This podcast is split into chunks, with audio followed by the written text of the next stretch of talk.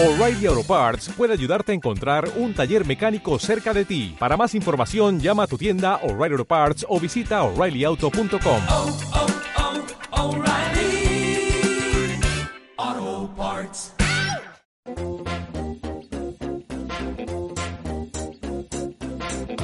Esto es Visión Global con Gema González.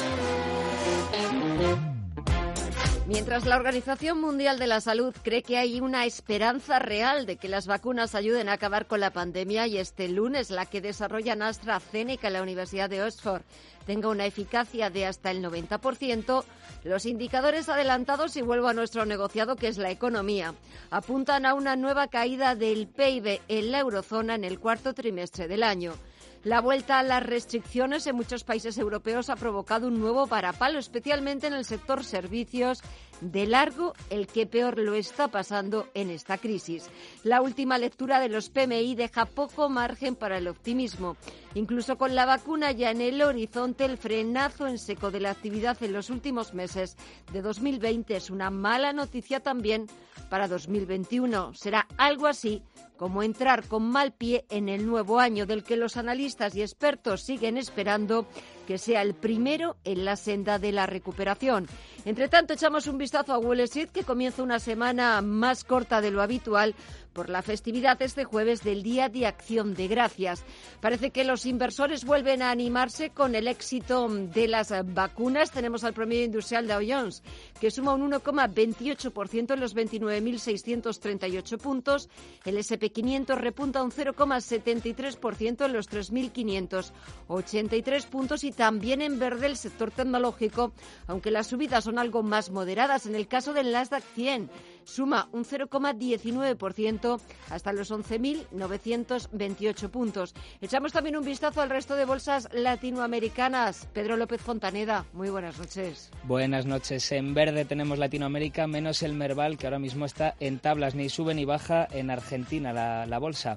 En Brasil el Bovespa está subiendo ahora mismo un 0,8%. También en verde el IPSA chileno, que sube un 1,89%. Y terminamos en México con el IPC, que sube un 0,79%. Y echamos un vistazo al mercado de divisas, donde el euro consolida los 1,18 dólares. Y sí que vemos algunos pequeños cambios en la relación de la libra frente al billete verde. Tenemos a la divisa británica sumando posiciones y subiendo hasta los 1,33 dólares. En el mercado de materias primas echamos un vistazo al precio del crudo. Tenemos al barril de referencia en Europa, el tipo Bren, que suma un 2,27% a puntito de recuperar los 46 dólares. El futuro del West Texas, el de referencia en Estados Unidos, suma un 1,32% y también está a punto de conquistar los 43 dólares el barril. Echamos un vistazo a la onza de oro que baja, está retrocediendo con fuerza cerca de un 2% hasta los 1.836 dólares y echamos un vistazo al comportamiento de las principales criptomonedas. Un pequeño retroceso en el rally que estaba experimentando estos días el Bitcoin.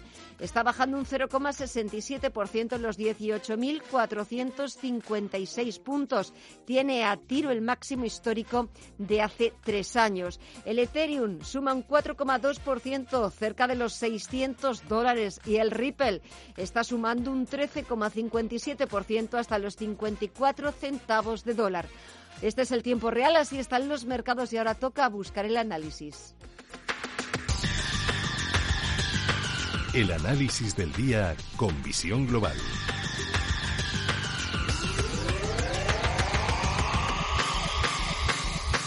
Y saludamos a José Ignacio Gutiérrez Lasso, presidente de MG Valores. José Ignacio, muy buenas noches. Muy buenas noches, Gema. Mira, una noticia que estoy viendo de última hora que lo está tuiteando la CNBC. ¿Sabes a quién ha elegido Joe Biden, el presidente electo de Estados Unidos, para que sea la próxima, y ya te doy una pequeña pista, secretaria del Tesoro en Estados Unidos? Secretaria del Tesoro, en Estados Unidos. Sustituyendo a Steven Mnuchin. Pues, pues, pues no sé. Es hay- mujer, es mujer. Es mujer y fue presidenta del Banco Central estadounidense. Janet Yellen. Janet. Janet, sí. La señora Yellen va a ser la próxima secretaria Hombre, del Tesoro bien. estadounidense, sustituyendo Qué a bien. Steven Mnuchin. ¿Qué te parece? Una señora que, que conoce muy bien su oficio y claro, por eso estamos viendo ahora el acelerón que está metiendo el, la bolsa americana, porque está acelerando, bueno, de tres, bueno, ahora ya se conoce que la noticia ya eh, la sabe todo el mundo y de repente los 400 y pico puntos que estaba ganando el Dow se han convertido en 395, pero bueno, ya, ya, ya, digo, algo está pasando y no lo vemos por, por ningún lado. Pues mira, yo es que lo Sí, estaba, lo estaba viendo veo, ahora. Bi- Claro. Biden picks Claro. Yellen for Treasury Secretary. Claro, lo estaba viendo Exacto. en Twitter por la CNBC y digo, mira, Sí, ahora que, sí, que- sí, que iba a hablar sí, contigo, digo, pues la, la primera pregunta Yo dirigida a es que estoy ese... enganchado al Wall Street Journal, entonces lo sacan ahora. Bueno, eh, pues eh, esperemos que no se trunquen eh, la transición, que vaya desarrollándose con normalidad ese proceso lógico en cualquier democracia, que, que el todavía presidente Donald Trump no ponga más impedimentos, obstáculos legales, etcétera, etcétera, y facilite una transición pacífica y normal, que es lo que no solamente desean los estadounidenses, sino, sino también el, el resto del mundo. Porque es cierto Sí. que las noticias que vamos conociendo, que parece que las vamos conociendo casi una semana tras otra para que no se nos amontonen sobre las vacunas, son noticias muy, muy positivas. Sí, son noticias muy positivas y entonces eso, eso está teniendo una influencia importante en varios sectores, concretamente últimamente en el sector energético. Hemos visto como el petróleo está alcanzando en estos momentos máximos de tres meses, de los últimos tres meses. ¿Por qué? Pues porque se aventura una relativa normalización de lo que es la, los procesos industriales. Y lógicamente pues está subiendo el petróleo. Tenemos pues eso el, en estos momentos a, a casi 43 dólares el West Texas Sí. 43 el, el Brent. Y, y, bueno van entrando van entrando en zona de normalidad con lo cual las acciones tanto de Repsol como de Total en Europa etcétera bueno pues están teniendo unas ganancias importantes estos últimos días sobre todo hoy concretamente y yo creo que eso es, es, es muy positivo y es todo gracias a las noticias sobre las vacunas, Sí. porque habrá quien interprete que la vacuna de AstraZeneca con un 70%, bueno, es que todavía falta mucho, es decir, eh, pero claro, la vacuna de AstraZeneca tiene una ventaja sobre todas las demás importantísima, primero es el almacenamiento, y segundo que no procese de que no procede de procedimientos ah, genéticos sino que es una vacuna tradicional. Porque tanto la de Pfizer como la otra eh, eh, eh, están eh, con algo que, que en algunos países está prohibido que es manipulación genética. Quiere decir que, que que no sabemos todavía cuáles pueden ser los resultados a, a- a largo plazo. Mientras que esta es una vacuna lógica, normal, con procedimientos de los de toda la vida de las vacunas, vamos. Es cierto que estamos viendo pues esos últimos ensayos, esa última fase donde ya se comprueba eh, con mayor veracidad el nivel de eficacia en, en las personas, en los voluntarios que, que se han ido eh, que se le han ido poniendo, pero es verdad que todavía eh, a pesar de esa eficacia 70, 90, 95% en muchas de ellas todavía falta la toda lo que es la logística, toda la distribución, la conservación, eh, la distribución, etcétera. Es decir, que todavía nos faltan eh, algunos meses para que haya una campaña de vacunación eh, en el mundo, pero mientras tanto es verdad que estamos viendo cómo los inversores, sobre todo esta semana en Estados Unidos, que es más corta de lo habitual, el jueves tienen acción de gracias, eh, está cerrado el mercado, el viernes solo abre hasta, hasta media sesión, también el viernes es Black Friday. Eh, es cierto que también los casos de coronavirus en Estados Unidos vuelven a ser eh, tremendamente altos porque parece que hay pues también cierta descoordinación eh, por parte de la administración Trump. Y mientras aquí en las bolsas europeas, ¿qué le pasa al IBEX 35? ¿Se le resisten los 8.000 puntos? Sí, se le resisten los 8.000 puntos. Bueno, y hoy pues todas las bolsas europeas han estado prácticamente paralizadas, no digo paralizadas, pero bueno, los resultados son que todas eh, han repetido han repetido cambios prácticamente. sí, pero yo la veo con ganas de saltar los 8.000 y de ir más allá. Es decir, que cuanto más le cueste eh, pasar de los 8.000, más violento será precisamente esa explosión. O sea, es que podemos pasar de los ocho, cuando rompamos los 8.000, es que podemos pasar a los 8.300, 8.400 en muy poco tiempo, en muy poco tiempo. Y bueno, por ahora se le resiste, pero también es normal que eh, la bolsa se tome un, un cierto reposo después de las semanas que hemos tenido. Mm. Es que no podemos mal acostumbrarnos, ¿no? No, no, no puede ser que cada 15 días subamos un 20%. Vamos, es posible, pero no probable. Eh, ¿Tendremos ese famoso rally de Navidad que siempre preguntamos todos los años por estas fechas? Sí. Bueno, eh, yo creo que por ahora hemos tenido ya el rally Thanksgiving, o sea que que ya está bien, ¿no? Hombre, mm, evidentemente, si uno mira hacia el año 21, parece que el año 21 es entrar un poco en la tierra prometida de la normalidad, ¿no? Lo cual debería animar a la gente a que si realmente el año 21 eh, va a ser mucho mejor que el año 20, lo cual no es difícil, bueno, pues sería el momento de situarse en bolsa en estos momentos o de cara a Navidad para eh, coger precisamente la ola del año que viene. Es decir, yo estoy seguro que la inmensa mayoría de los valores si, si, invertimos con la vista puesta, por ejemplo, en un año, que es poco, pero el año que viene, por estas fechas, eh, tendrán unas cotizaciones más altas que las que tienen en estos momentos. Luego, creo que podemos tener un rally de Navidad, a pesar de que, o a lo mejor lo gastamos antes, pero vamos, que, que eh, la bolsa tiene una tendencia hacia arriba innegable, lo mismo que la solución del coronavirus también tiene tendencia a arreglarse. Pues esperemos que. Ahora, otra cosa es la bolsa española, en la que todavía tenemos una, una mochila. No, no, es que tenemos una mochila. Que pesa mucho. que pesa mucho, que es nuestro sistema político, por no decir el gobierno. vamos. Pero esa mochila me temo que todavía nos va a quedar de, sobrellevarla encima de nuestros hombros durante, durante bastantes, bastantes meses y bastante tiempo. Sí, todo dependerá, todo depende un poco de la internacionalización de nuestras empresas cotizadas, sobre todo de las grandes. Sí y a ver también qué pasa con el Brexit, que ahora estamos, claro, ah, pues mucho más claro. parece que es una parece que es una asignatura olvidada. Una asignatura pendiente que siempre te llega como en repesca, pero es que siempre llega. No, no, pero es que está ahí, es que está ahí. ¿eh? Exactamente, está ahí y no nos hemos dado cuenta estos días de que el calendario va corriendo y también va corriendo para el Brexit.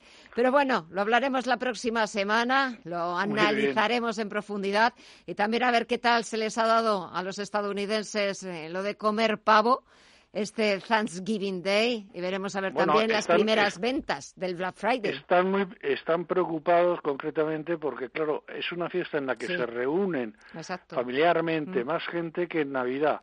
Entonces, el miércoles los desplazamientos en avión, mm. los desplazamientos en ferrocarril, etcétera, y se cree que todos esos desplazamientos de ida, vuelta y tal van incluso a activar aún más los procesos de, de contagio. Mm, pues madre mía, sí. Pero bueno, esperemos que no. Esperemos que, esperemos que no, porque también es verdad que las autoridades sanitarias estaban recomendando, eh, a pesar de, de lo que significa para los estadounidenses la fiesta del jueves, pues que muchos evitaran viajar y, y, bueno, pues se, se quedaran en casa. Veremos a ver si se hacen caso a las autoridades sanitarias y evitan sobre Bueno, no todo. son que- alemanes, no son alemanes, ¿eh? No, No es no verdad, no son igual. alemanes, pero bueno, veremos a ver si tienen un poquito de sentido común. José Ignacio Gutiérrez Lasso, presidente de MG Valores. Tampoco eres alemán, pero da gusto hablar contigo.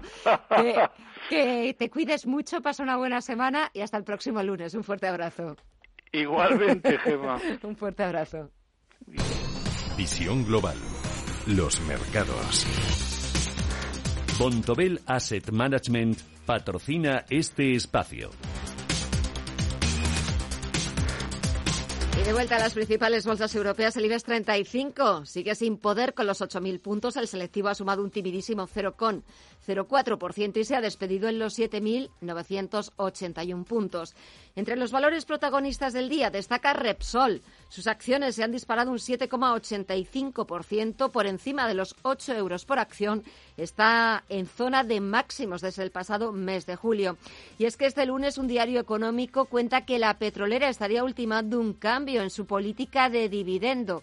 Podría dejar atrás el script dividend para apostar por el efectivo y la recompra de acciones. También entre los valores más alcistas se cuelan IAG, que suma un 5,6%, Melia, un 5,89% arriba. O AENA, que ha sumado un 0,82%. Entre los peores, las utilities, las utilities y Telefónica, la operadora española que acusa la rebaja el pasado viernes del rating de Standard Poor's a triple B mayúscula menos.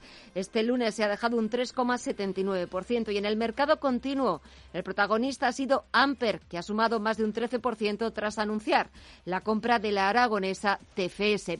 Y BBVA y Sabadell decidirán sobre su fusión a mediados del mes de diciembre. Los consejos de administración de ambos bancos han sido convocados para tomar una decisión sobre esta operación en dos o tres semanas. En dicha cita podrían decidirse cuestiones clave como la ecuación de canje o el precio metálico que ofrece BBVA, la sede del grupo resultante, la composición del consejo de la nueva entidad o sus objetivos. Y Unicaja y Liberbank celebrarán sus juntas en febrero. Antes aún tienen que cerrar los pocos flecos que les quedan pendientes y finalizar la due diligence para anunciar su fecha. El punto más conflictivo inicialmente, el de la ecuación del canje, ya está casi cerrado y no se aleja mucho de la que exigía Unicaja el pasado año. Ahora la malagueña controlará el 59,5% de la futura entidad resultante, mientras que Liberbank sumará el 40,5% restante. Hace un año la ecuación que se barajaba era de 60-40. Los bancos van a aprovechar este Black Friday para intentar ganar clientes. Sus ofertas van desde devolver un porcentaje de las compras hasta créditos preconcedidos o sin intereses. BBVA, por ejemplo, devolverá 15 euros a los nuevos clientes que se den de alta digitalmente contratando la cuenta online sin comisiones y, adquieran la tarjeta de débito Aqua. Santander ofrece a sus clientes préstamos preconcedidos en condiciones preferentes ING da la posibilidad de contratar el préstamo naranja con un tipo de interés bonificado y Evo Banco ofrece un 10% de descuento a la hora de contratar un préstamo personal. Y el corte inglés lanza por primera vez el Black Friday para juguetes con un 25% de regalo. Así todos los clientes que quieran adelantar sus regalos estos días acumularán el 25% de la compra de juguetes y lo podrán después canjear del 26 al 31 de diciembre en compras de juguetes superiores a 30 euros. Además, este año el corte inglés amplía el número de centros donde los clientes podrán pedir y recoger sus juguetes de Navidad, ya que un total de 177 tiendas de Supercore y Supercore Express ya se han incorporado a este servicio. Y terminamos con un apunte de la renta fija. La tregua en el mercado de deuda pública acerca el interés del bono español a 10 años a mínimos históricos. Se ha situado este lunes en el 0,06%. La prima de riesgo repite cerca de los 65 puntos básicos. Bontobel Asset Management ha patrocinado este espacio. Bontobel Asset Management. Calidad suiza con el objetivo de obtener rendimientos superiores a largo plazo. En Bontobel Asset Management siempre estamos a la vanguardia de las inversiones activas en bonos y acciones. Para más información, entre en nuestra página web bontobel.com barra am. Bontobel Asset Management, su especialista global en fondos de inversión. ¿Qué es una auditoría energética? ¿Mi empresa tiene que hacerla? ¿Cuáles son las sanciones por no hacerla? ¿Influye si el local donde se ubica mi empresa es en propiedad o de alquiler? Si tienes dudas, pregunta. NES, especialistas en gestión y ahorro energético, te contesta a estas y otras preguntas. NES.es.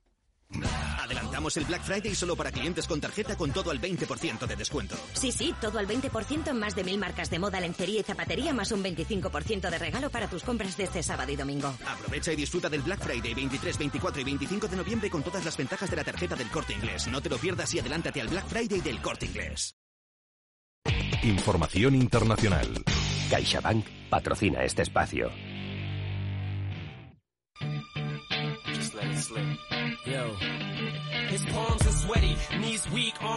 No es la pregunta del millón, pero sí la que se han hecho este lunes millones de estadounidenses. ¿Quién es Anthony Blinken, el que podría sustituir a Mike Pompeo como secretario de Estado? Mañana serán públicos los primeros nombramientos del equipo de Joe Biden, pero el gabinete del presidente electo ya ha filtrado un nombre. Anthony Blinken, veterano diplomático estadounidense, lleva 20 años trabajando para el presidente electo Joe Biden. Primero como su ayudante principal cuando el demócrata estaba en el Senado y luego como asesor de seguridad nacional en su vicepresidencia de 2008 a 2016, siempre en puestos de importancia y confianza. De hecho, si revisamos la fotografía de la operación en la que la CIA asesinó a Osama Bin Laden,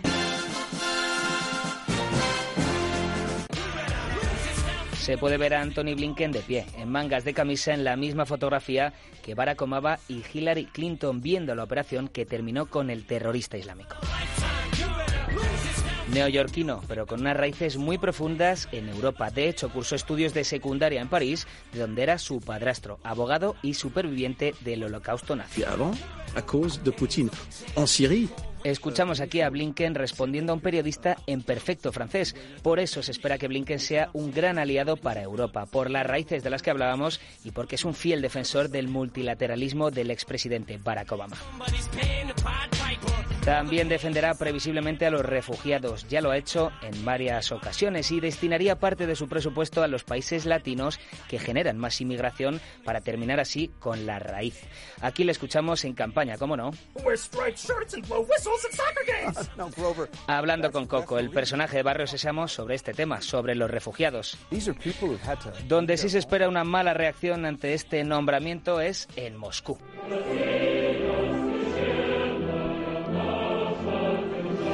Blinken fue el encargado por la Casa Blanca para dirigir la respuesta de Estados Unidos ante la invasión rusa de Crimea y del este de Ucrania. Posteriormente, defendió sancionar económicamente a Rusia por esta anexión en 2014. Putin engaña y desinforma, explica Blinken en una entrevista de 2017.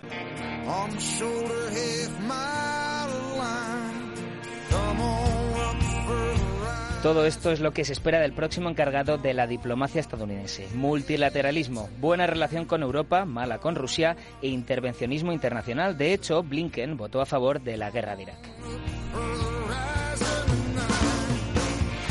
Pese a los intentos legales de Donald Trump para aferrarse al sillón de la Casa Blanca, Biden sigue con sus preparativos para tomar posesión de su cargo el 20 de enero, por lo que mañana nombrará a sus primeros elegidos para su equipo de gobierno.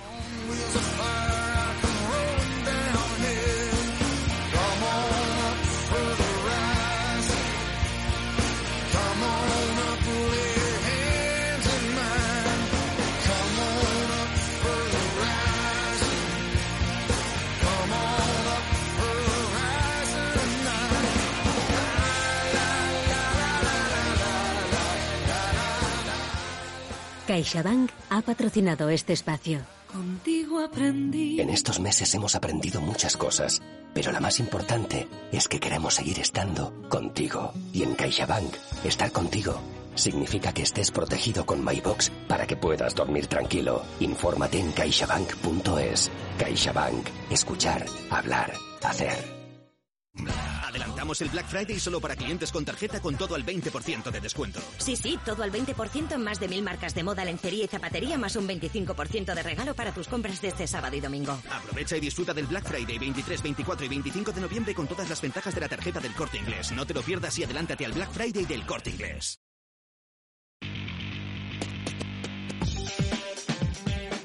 En Radio Intereconomía, Visión Global.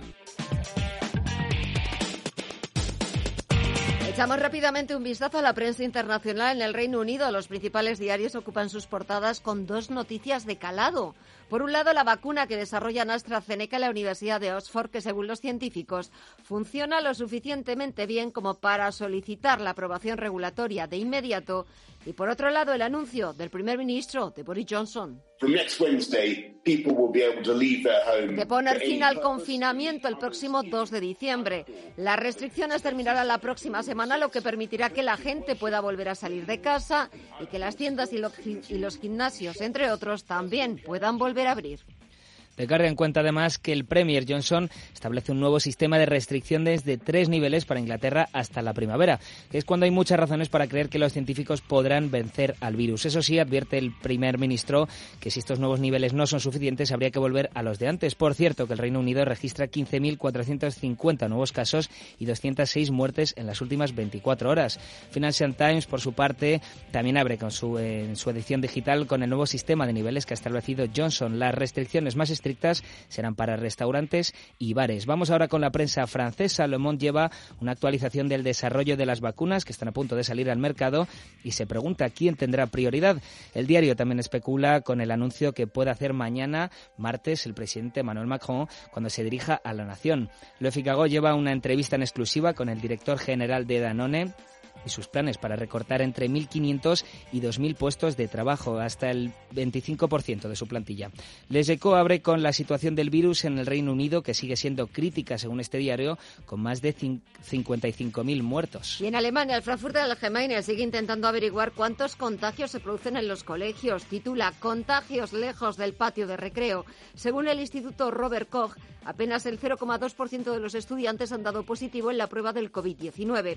Y el Handelsblatt por su parte, abre con el nuevo máximo responsable de Skoda. En una entrevista al diario, Thomas Schaffer anuncia que están haciendo todo lo posible para lograr un rendimiento de más del 3%. Al otro lado del Atlántico, The New York Times abre su edición digital con los posibles nuevos nombramientos del presidente electo Joe Biden. Habría elegido a Anthony Blinken como nuevo secretario de Estado, Jake Sullivan como asesor de seguridad nacional y Linda Thomas Greenfield como embajadora ante las Naciones Unidas. The Washington Post lleva una entrevista con el expresidente Barack Obama para charlar sobre su nuevo libro de memorias. Y también leo que varios expertos republicanos en seguridad nacional están pidiendo al presidente Trump que ceda y reconozca su derrota mientras este lunes Michigan dará los resultados finales. Y The Wall Street Journal, por su parte, destaca en su portada la vacuna que desarrollan AstraZeneca y la Universidad de Oxford de hasta un 90% de eficacia en los ensayos. Y como Michigan está siendo presionado por los republicanos para retrasar la publicación de los resultados de las pasadas elecciones del 3 de noviembre. Y en América Latina el repaso lo empezamos en el Clarín argentino, donde continúa la polémica sobre la elección procurador. El presidente Alberto Fernández asegura que el país necesita tener un procurador de una vez por todas. Espera que su candidato Daniel Rafecas sea del agrado de la vicepresidenta Cristina Kirchner. En Chile, el Mercurio lleva unas declaraciones del ministro de Salud, Enrique París, que está preocupado por el clima político existente y pide volver a trabajar pensando en el futuro de Chile. El Universal de México, por su parte, abre con la última ocurrencia del presidente Andrés Manuel López Obrador. Dice que está dispuesto a revisar la iniciativa para prohibir la subcontratación o el outsourcing.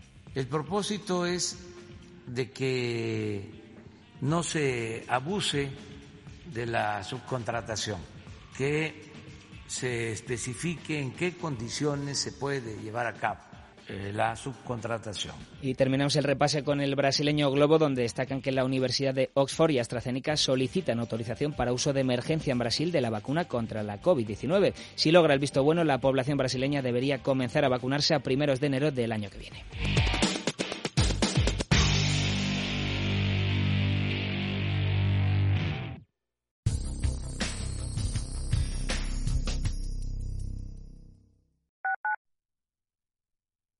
Radio Intereconomía. Al principio pensaba, lo alquilo, no lo alquilo, lo alquilo, no lo alquilo. Luego, con renta garantizada, pensé, lo alquilo. Renta garantizada se encarga, te seguirá pagando la renta de tus inquilinos, aunque ellos no lo hagan, y se ocupan de la gestión del día a día. Infórmate en el 900 10 10 95 o en rentagarantizada.es. Alquiler garantizado. Si te encuentras con situaciones de violencia hacia las mujeres, Da un paso al frente. Sé valiente. Y si eres hombre, hazlo. Si eres hombre, implícate y no permitas, toleres ni justifiques la violencia de género, porque contigo somos iguales. Pacto de Estado contra la Violencia de Género, Comunidad de Madrid. Oliver y Alcázar, especialistas en implantología de carga inmediata, trae a España los implantes corticales, indicados para pacientes con reabsorciones extremas de hueso, sin necesidad de injertos óseos, prótesis definitiva en menos de un mes y al mismo precio que los implantes tradicionales. Confíe en Oliver y Alcázar y vuelva a sonreír. Primera consulta gratuita en el 91 564 6686 o en oliverialcázar.com. Poseemos todos los equipos y garantías de seguridad para nuestros pacientes frente al COVID-19. En la clase de Matilda enseñan lo que ocurre si tiramos toallitas húmedas por el váter. Aunque las toallitas sean biodegradables, tardan tanto en deshacerse que atascan las tuberías y dañan nuestro medio ambiente. Por eso las toallitas a la papelera. Súmate al reto del agua. Canal de Isabel II. Estoy en cuarentena por COVID, pero me piro. Estoy harto de que me rastreen como un animal. Estoy atrapado. Igual que mi amigo, que también está atrapado. Le contagié al saltarme la cuarentena para irnos de fiesta y ya veremos cuándo sale de la UCI. Comunidad de Madrid.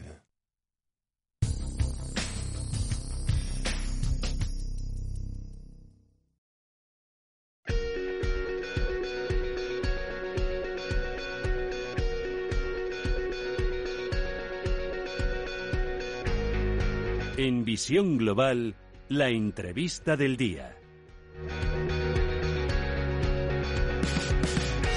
La pandemia del coronavirus ha cambiado por completo la forma en que nos movemos por la ciudad. De hecho, según una encuesta de Move, una startup española de higiene tecnológica enfocada a la movilidad urbana, el 40% de los españoles tienen miedo a utilizar vehículos de transporte público como taxis y VTC. El temor al contagio en este tipo de vehículos tiene como consecuencia que su uso haya descendido en casi un 70%. Saludamos a Alejandro González, que es el CEO de la compañía. Alejandro, muy buenas noches. Hola, muy buenas noches. ¿Qué soluciones proponéis desde Move, desde la compañía, desde la startup, para hacer frente a este contexto que afecta por igual a la salud y a la economía? Bueno, entendemos que hay una línea principal en la que debemos eh, afrontar estos dos frentes que has comentado, que es la de aportar medios a los profesionales para hacer su, su trabajo de una manera segura, sin esfuerzos adicionales y, sobre todo, ofreciendo un servicio de calidad y seguridad a los clientes. en este contexto, pues entendemos sí. que lo que nosotros eh, ofrecemos en el mercado es, es una solución que, que aporta estas dos estas dos grandes eh, patas y, y, permiten pues bueno seguir eh, reactivar el, el uso de, de, los medios de transporte urbanos uh -huh. y, y, dar esa seguridad ¿no? a los clientes, que es lo más importante. Exactamente, es una de las eh, cosas más importantes y es verdad que es una de las principales conclusiones de ese estudio, de ese análisis, de esa encuesta que habéis hecho. El 40% de los españoles tienen miedo a utilizar esos vehículos de transporte público. Es cierto que el miedo es muy libre, que es a veces y sobre todo en estas, eh, en estas circunstancias, en esta ocasión, es como muy difícil eh, pues prevenir ese miedo. Y desde MOVE, ¿qué, ¿qué soluciones aportáis para intentar convencer a esos ciudadanos de que el transporte público, taxis, VTCs, eh, puede ser lo más seguro posible? Bueno, pues como comentábamos, la, idea principal es aportar a, a, los clientes esa seguridad para, para que puedan seguir llevando a cabo su día a día en términos de movilidad urbana eh, de la misma forma que se hacía antes de, de, la pandemia. En ese contexto, lo que, lo que ofrecemos al, al mercado es un sistema que en, en muy pocos segundos eh, consigue una desinfección de toda la cabina del, del cliente uh -huh. para que tengamos la tranquilidad de saber que cada vez que nos subimos a un taxi o a un VTC, eh, cualquier rastro que pueda haber de, de, de, virus, no solo de COVID, estamos hablando de, ya de, cualquier tipo de, enfermedad que, que, se transmita de la misma forma, pues eh, se haya eliminado ¿no? en, en pocos segundos y, y, de una manera totalmente eh, eficaz. Uh -huh. Es lo que iba a preguntarte, ¿qué grado de efectividad tiene?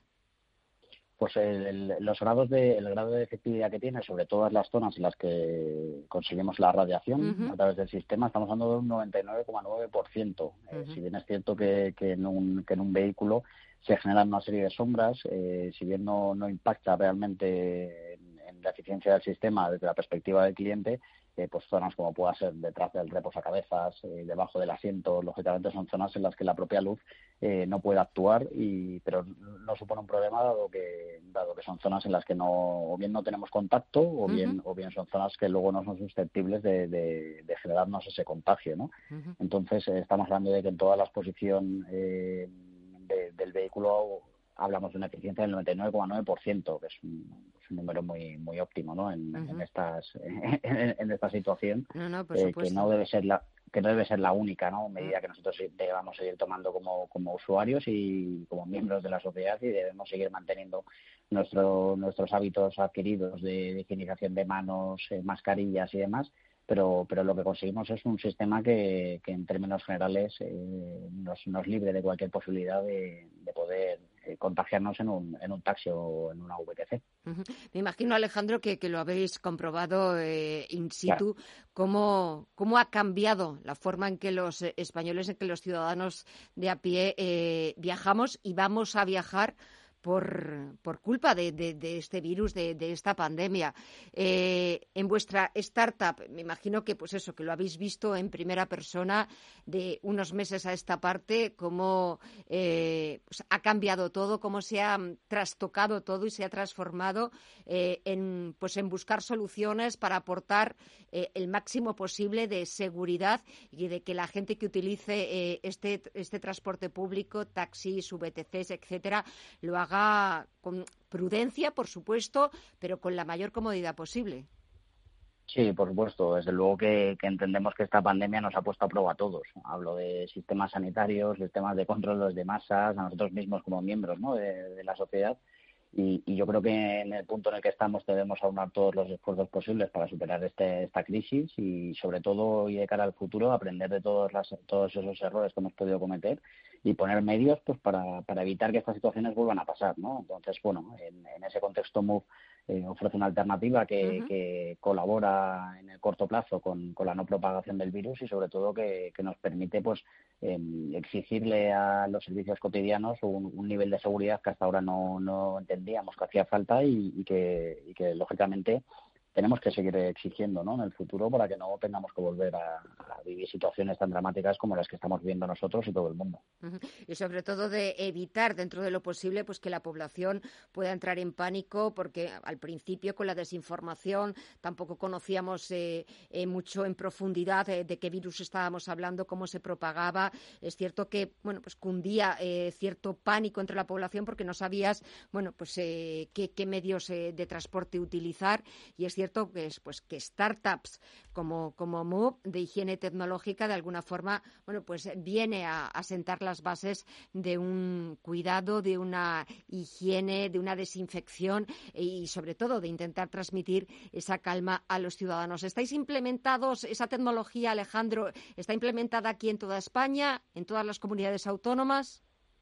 Estamos trabajando eh, a nivel a nivel nacional estamos vamos, en, negociaciones muy avanzadas con, con, las principales operadoras de VTC y taxi, que por supuesto para, para nosotros es clave. Realmente estamos hablando de que más del 90% de las licencias de, de, este tipo de vehículos eh, pertenece a taxi realmente no dejamos a nadie atrás. Creemos que en términos de seguridad ninguno de ninguno de los agentes que, que ofrecen este tipo de servicios se puede quedar atrás y nosotros colaboramos con ellos.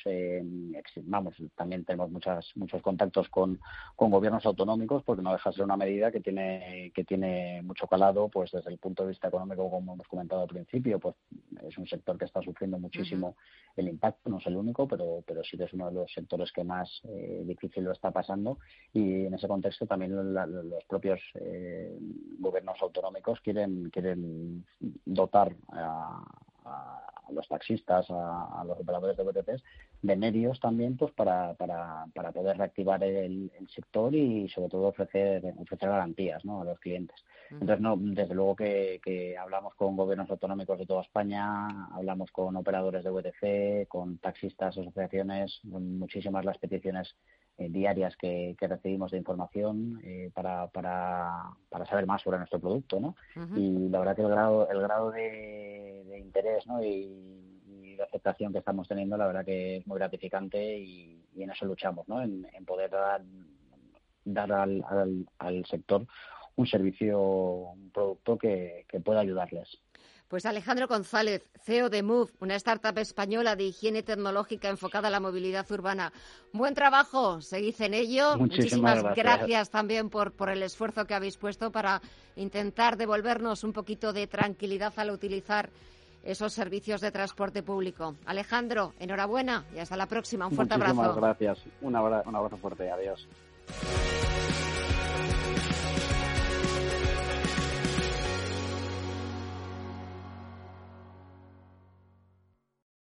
Esta semana en Murprotec consigue el mejor tratamiento antihumedades del mercado con unas condiciones únicas. Financiamos nuestros tratamientos a 60 meses sin intereses o aplicamos un 15% de descuento en nuestras soluciones. Solo desde el 23 al 30 de noviembre. Llámanos al 930 1130 o accede a murprotec.es. Si mantienes la cabeza en su sitio, cuando a tu alrededor todos la pierden, si crees en ti mismo cuando otros dudan, el mundo del trading es tuyo. Trading 24 horas, un sinfín de oportunidades. Cuando ves la oportunidad, IG. Todas las operaciones conllevan riesgo. 76% de las cuentas de inversores minoristas pierden dinero en la negociación de CFD con este proveedor. Debe considerar si comprende el funcionamiento de los CFD y si puede permitirse asumir un riesgo elevado de perder su dinero. Si estás pensando en cambiar tu hipoteca de banco, entra en cuchabank.es y consulta las condiciones de nuestra hipoteca fija, variable e hipoteca joven. Cuchabank, tu nuevo banco. Hay monumentos que guardan secretos, y muchos de ellos están aquí. Roberto Michel, escultor del rey, la exposición que te descubrirá muchos de los secretos de los monumentos de Madrid y a su autor, Roberto Michel, primer escultor del rey Carlos III, en el Museo Casa de la Moneda, calle del Doctor Esquerdo 36. ¿Quieres saber de mercados lo mismo que los gestores y analistas profesionales? ¿Quieres estar al día de todas las tendencias, productos y análisis macro y micro? Entra en zonavalue.tv y accede a la mayor plataforma formativa y de análisis en castellano. Aprende todo lo que quieres conociendo directamente lo que hacen y piensan los profesionales nacionales e internacionales. zonavalue.tv. Rompe las distancias entre tú y los profesionales de los mercados. ¿Te han traído un jamón? Un jamón no. Un jamón legado ibérico de El Pozo. Delicioso, intenso. Un jamón de veteado y brillo generoso con matices a frutos secos. Este sí que sabe. Legado ibérico de El Pozo. Siempre sale. Bueno, no, buenísimo. Y si lo prefieres ya lo tienes cortado en lasca. Adelantamos el Black Friday solo para clientes con tarjeta con todo al 20% de descuento. Sí, sí, todo al 20% en más de mil marcas de moda, lencería y zapatería, más un 25% de regalo para tus compras de este sábado y domingo. Aprovecha y disfruta del Black Friday 23, 24 y 25 de noviembre con todas las ventajas de la tarjeta del Corte Inglés. No te lo pierdas y adelántate al Black Friday del Corte Inglés. En Visión Global, la tertulia de los negocios. Comenzamos nuestro tiempo de tertulia saludando a Miguel Villarejo de Actualidad Económica. Miguel, muy buenas noches. Hola, muy buenas noches, Gema, ¿qué tal? Bien, ¿todo bien? Todo bien, aquí luchando. Luchando. Hombre, es que si, si, si no luchamos, no, no se nota Ya. el esfuerzo y después no, no hay recompensa. Efectivamente, sí, la, la vida, la La- vida es lucha, como decían los románticos. Solamente te notas vivo cuando estás enfrentado a un obstáculo. Eso es lo que te hace sentir vivo. Bueno, Pues sí, lo que sentido pasa es que hay Hoy veces- estoy muy vivo. Ya, lo que pasa es que hay veces eso, que hay demasiados obstáculos y a lo mejor un poquito Sí. menos no estaría, no estaría mal. Efectivamente, de vez en cuando echas en falta un poco de, de- de- de terreno llano o ¿Verdad incluso levemente inclinado, cuesta abajo. Juan Iranzo, catedrático de Economía Aplicada de la UNED. Muy buenas noches a ti también. Hola, buenas noches, Gemma, Miguel y todos los oyentes. Eh, bueno, eh, otra cosa, eh, un- una cosa es un obstáculo eh, que en ICA se puede saltar y otras de las barreras que está poniendo, sobre todo la ineficacia de este gobierno, que lo hace especialmente preocupante, evidentemente. Es que eh, vamos de una en otra y, siempre a mejor. Sí, sí, sí, siempre mejor. Oye, yo, no- yo, me refería que- únicamente a mi ámbito privado, ¿eh? pero si encima sumamos lo que el gobierno, pues sí, esto ya esto ya sí que no... se no- pone complicado. Sí, es que ni, ni, ni el espíritu romántico nos consigue sacarme media, media sonrisa. Eh, señores, eh, estaba leyendo, nada, hace unos minutos que lo, lo tuiteaba la, la CNBC. Janet Yellen podría convertirse, si pasa eh, por el Senado, en la primera mujer en dirigir la Secretaría del Tesoro en Estados Unidos. Fue la primera mujer en sentarse al frente del Banco Central estadounidense de la Reserva Federal de 2014 a 2018 y ahora ha sido la elegida por Joe Biden para sustituir a Steven Mnuchin. A ver, Juan, ¿qué te parece? Hombre, yo creo que es una buena elección porque es fundamentalmente una técnica y que llevó a cabo una política monetaria, hombre, eh, eh, eh, muy expansiva, pero dentro de la ortodoxia. Por tanto, yo creo que es una garantía en un momento en el que Estados Unidos, como otros países, aunque afortunadamente ellos están recuperando antes, van a tener que emitir bastante deuda. Por tanto, a mí me parece que el primer nombramiento es un acierto porque además ya viene contrastado. Eh, Miguel, ¿a ti qué te parece? Bueno, yo me alegro mucho de que le hayas dejado hablar antes a Juan, porque, Janet Yellen es una de las de las promotoras ¿no? del quantitative easing y, de, y de la política esto expansiva y yo no sé si efectivamente eh, Juan eh, consideraba antes de que esta mujer y sobre todo antes de que estallara la, gran recesión y, Lehman Brothers la expansión del balance de los bancos centrales ha sido espectacular y ella ha sido una de las de las teóricas y de las personas que, que ha promovido. No yo pienso exactamente como como Juan es una es una mujer que está respaldada por un, un, bagaje académico y, además que no, no, solo académico, porque es una mujer que ha estado al frente de la Reserva Federal en una época relativamente complicada. Evidentemente, la persona que, que permitió eh, aplicar los conocimientos de la Gran Depresión fue Ben Bernanke, pero Janet Yellen fue una, una discípula aventajada. A mí me parece una, una noticia magnífica porque eso quiere decir, además, es una mujer que en su momento tuvo muy presente que ella es el dirige el Banco Central no solo de Estados Unidos, sino que sus decisiones tienen consecuencias en, en la estabilidad de los mercados de todo el mundo. Y, y, en fin, yo creo que es una noticia de que por lo menos estabilidad en los mercados internacionales vamos a tener, no nos vamos a encontrar con, con políticas llamativas que buscan satisfacer los instintos bajos del electorado del cinturón oxidado este de los Estados Unidos, con lo cual yo creo que es una buena noticia para, para todo el mundo. Y además eh, es muy importante por una razón. Eh, al igual que la Reserva Federal aplica la política monetaria casi para todo el mundo, en el caso del endeudamiento de los Estados Unidos es especialmente significativo porque Estados Unidos en gran medida coloca su deuda fuera del país, eh, pero en su propia moneda y eso hace que tenga grandes efectos. Sobre todo, vamos a ver qué ocurre con China, que hasta ahora, no sé si seguirá, es el gran tomador de esa deuda. Eh, cambiamos de asunto, si os parece. Esperemos eh, a ver si vamos conociendo más detalles y, sobre todo, si, si pasa la, aprobación por parte del Senado estadounidense. Y volveríamos a ver a, a Janet Yellen, la primera esfera política internacional, ahora manejando también eh, cuestiones de, dinero como secretaria del Tesoro estadounidense. Pero volviendo a nuestros dineros, a lo que nos importa, tema presupuestos y tema esa enmienda con el tema de la limitación del alquiler. A ver, Miguel, ¿qué pasa con todo ese asunto? yo creo que es que es una es, de una torpeza eh, esto impresionante. Es que no hay mm, mayor evidencia esto empírica, histórica, sobre el impacto que tiene la limitación del alquiler. O sea, si al final tú lo que quieres es eh, resolver el problema de la vivienda, esa es justamente una, una, herramienta que no debes utilizar. ¿Por qué? Pues porque se ha visto, está la famosa frase de que hay dos maneras de destruir una ciudad, una es bombardearla y otra es limitar los alquileres.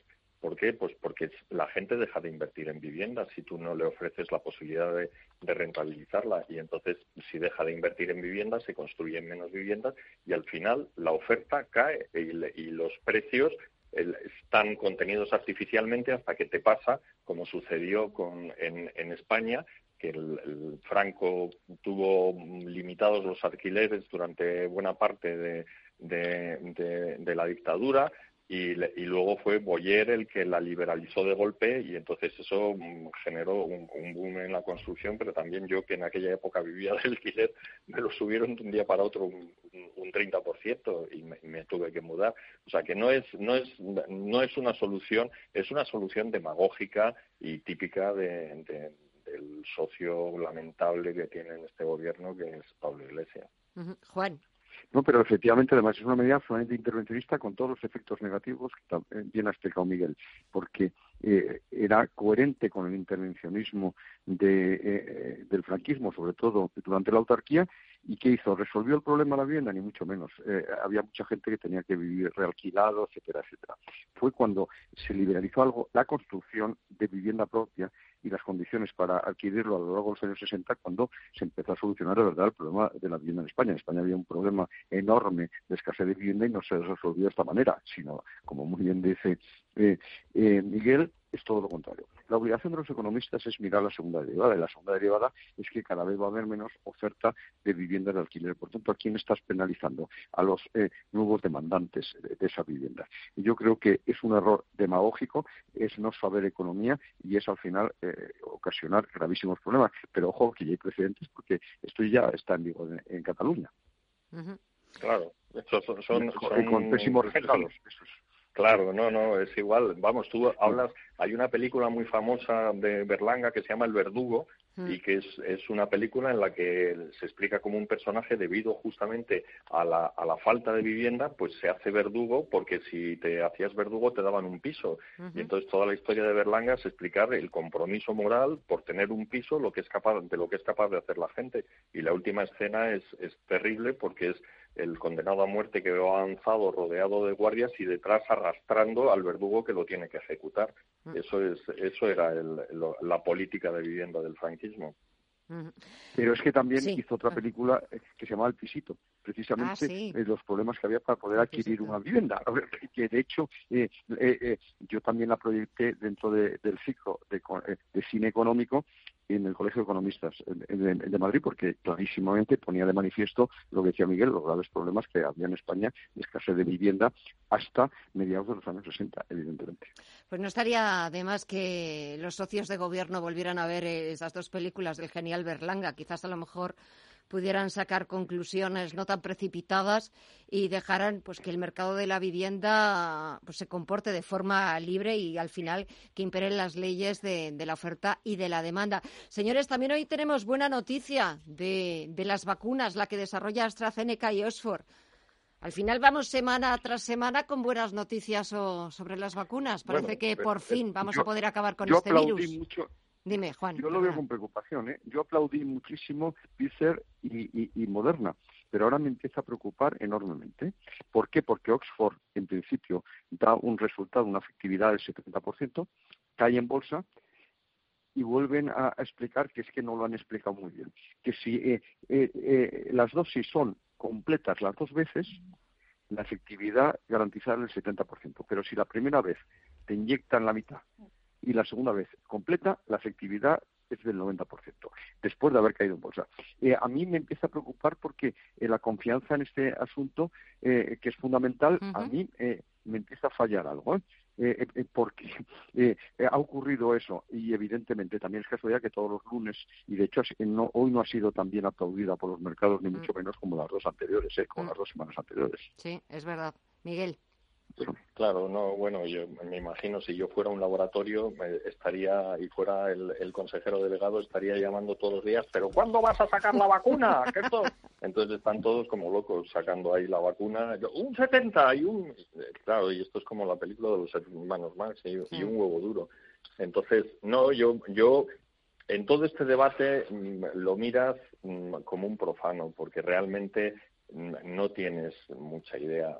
Vamos, yo tengo mucha esperanza en, la, en la vacuna. Veo que, esta segunda ola hemos conseguido gestionarla con, con, muchos menos muertos, muchos menos hospitalizados, muchos menos ingresados en las UCIs y sin parar la economía. Entonces, a pesar de que no hay tratamiento, a pesar de que la vacuna todavía no ha llegado, estamos empezando a demostrar que somos capaces de convivir con, con el coronavirus. Pero claro, sería magnífica la ayuda de, de una vacuna. Y yo tengo mucha confianza en que eh, cuando llegue esto mejore mucho el panorama.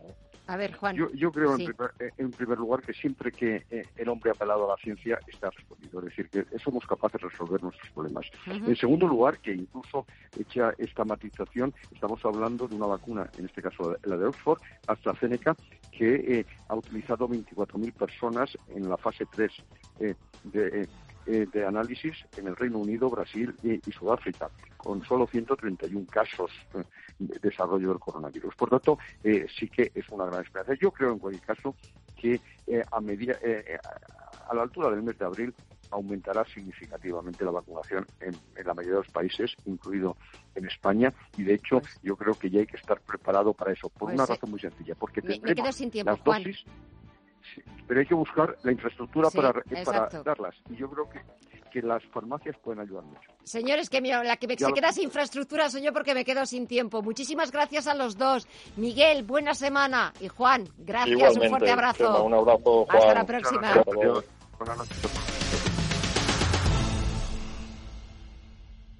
Son las 10 de la noche, las 9 en la comunidad canaria y Wall Street echa el cierre. Wall Street, el corazón del distrito financiero mundial, donde el dinero nunca duerme, el tiempo es oro y la riqueza, el poder y los excesos forman parte de su esencia, echa el cierre.